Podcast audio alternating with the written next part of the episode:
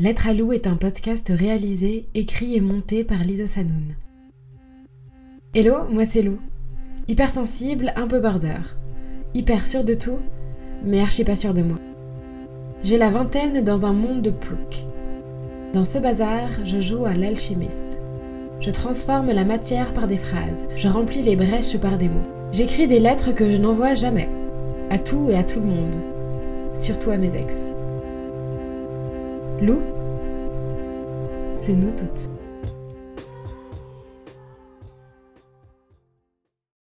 L'amour d'été. Dernière lettre, la tendresse. Paris, 21 septembre. Deux semaines que je suis rentrée et dix jours que je me réveille chaque nuit en me répétant qu'évidemment, cela n'aurait pas fonctionné. Je fais de mon mieux, m'endors en boule, l'oreiller contre moi. Je me ramasse à la petite cuillère. Je remplis mes semaines de plusieurs rendez-vous pour ne pas avoir à penser. Je cours à droite, à gauche, fais des heures de vélo. J'arpente la capitale et ses ruelles piétonnes en romantisant mon retour. Si je suis encore dans un film, c'est la partie du milieu, celle dans laquelle le personnage morfle pour de bon avant de reprendre sa vie en main pour de vrai. Je suis une artiste, je vais bien trouver quelque chose à faire avec tout ce chagrin. Le contraste est plus douloureux que le reste.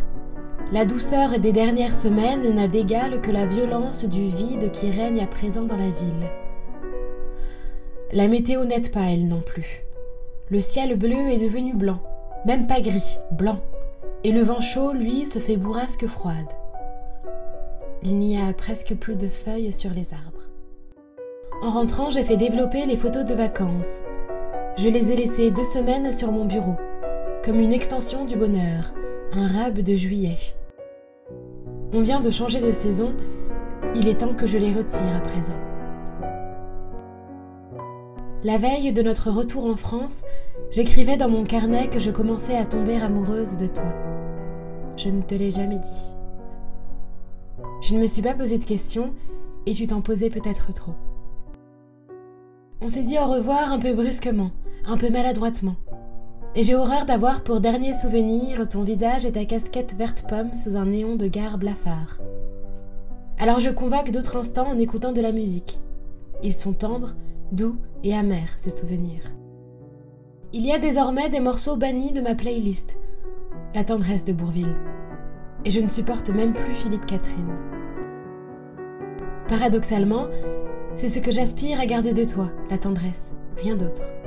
Le voilà, mon nom de film. Je n'ai plus besoin de Jean-Luc Godard. Je fabrique mes propres histoires. Ça va passer, je le sais. Mais pour l'instant, j'ai l'impression que l'on m'a amputé d'une extension de moi. Je voudrais être quelqu'un d'autre, quelque chose d'autre même, pour ne pas avoir à passer par tout ça. Allez, on se reprend. Bien sûr, c'était sympa. Sympa ces beaux villages, sympa ces paysages.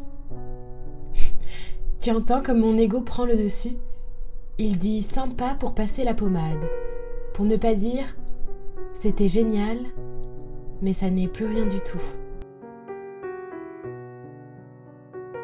Depuis deux nuits, je fais ce même rêve où je me retrouve au milieu d'une foule.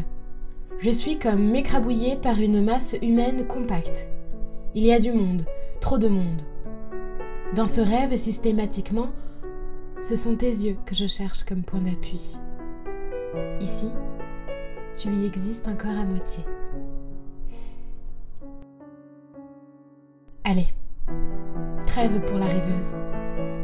Il est temps de ranger ma vie à présent. Je vais aller faire du vélo.